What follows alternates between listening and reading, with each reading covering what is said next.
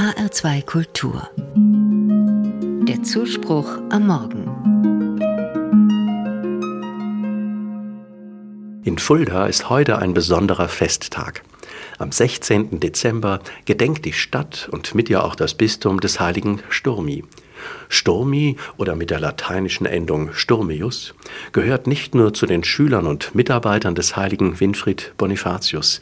Er war offenbar auch einer seiner engsten Vertrauten. Wer und was ist dieser Sturmi? Ich sehe ihn vor mir.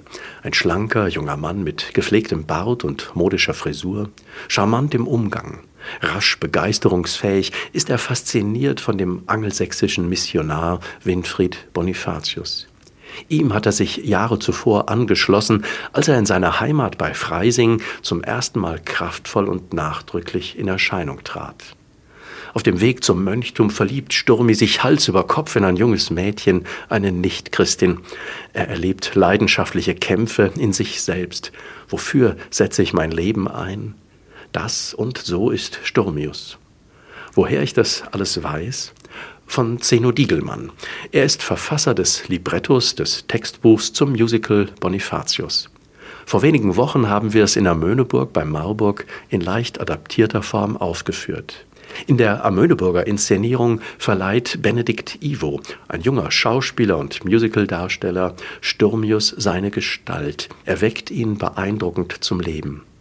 Also alles Fake, Fantasie, Utopie. Aber nein, die Produzenten Dennis Martin und Zeno Diegelmann haben sich für ihr Musical inspirieren lassen von den Quellen. Mit dem notwendigen Maß an künstlerischer Freiheit haben sie einer angesichts der historischen Quellen eher blassen Gestalt Fleisch und Blut verliehen. Ich kann mir gut vorstellen, wie ein junger Mann für die Sache des Glaubens Feuer und Flamme wird, wie er aufbricht an der Seite einer inspirierenden Vaterfigur, abenteuerlustig und neugierig, sicher auch unerfahren wie er hin und her gerissen ist zwischen Idealen, Vorbildern, Zweifeln und dem Erleben seiner eigenen Bedürfnisse und Grenzen. Sturmius wird als Heiliger verehrt. Genau das ist es.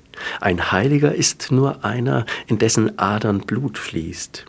Gerade dass er nicht vollkommen ist, macht ihn authentisch, weil er sich bemüht, seinen eigenen Weg zu finden. Darum ist er heilig, ein heiler Mensch, einer, der mit dem, was Leben ausmacht, in Berührung kommt und mehr noch, andere mit diesem Grund des Daseins, mit der Welt Gottes über Zeit und Raum hinweg in Berührung bringt. Sturmius, eine beeindruckende Gestalt, das Kloster Fulda hat er in reiferen Jahren gegründet, Monte Cassino in Italien besucht. Er hat das benediktinische Mönchsideal aufgesogen. Sein Festtag heute motiviert mich, so bald wie möglich wieder einmal eine Theater- oder Musicalaufführung zu besuchen. Ein Schauspiel, zumal mit Musik leistet, Großartiges. Das habe ich schon oft erfahren. Darin erhalten sonst bloß abstrakte Themen und Geschehnisse Brisanz. Eine Inszenierung auf der Bühne stößt mich an, mein eigenes Leben zu hinterfragen und ihm Tiefgang zu verleihen. Sturmius, ein großartiger Typ.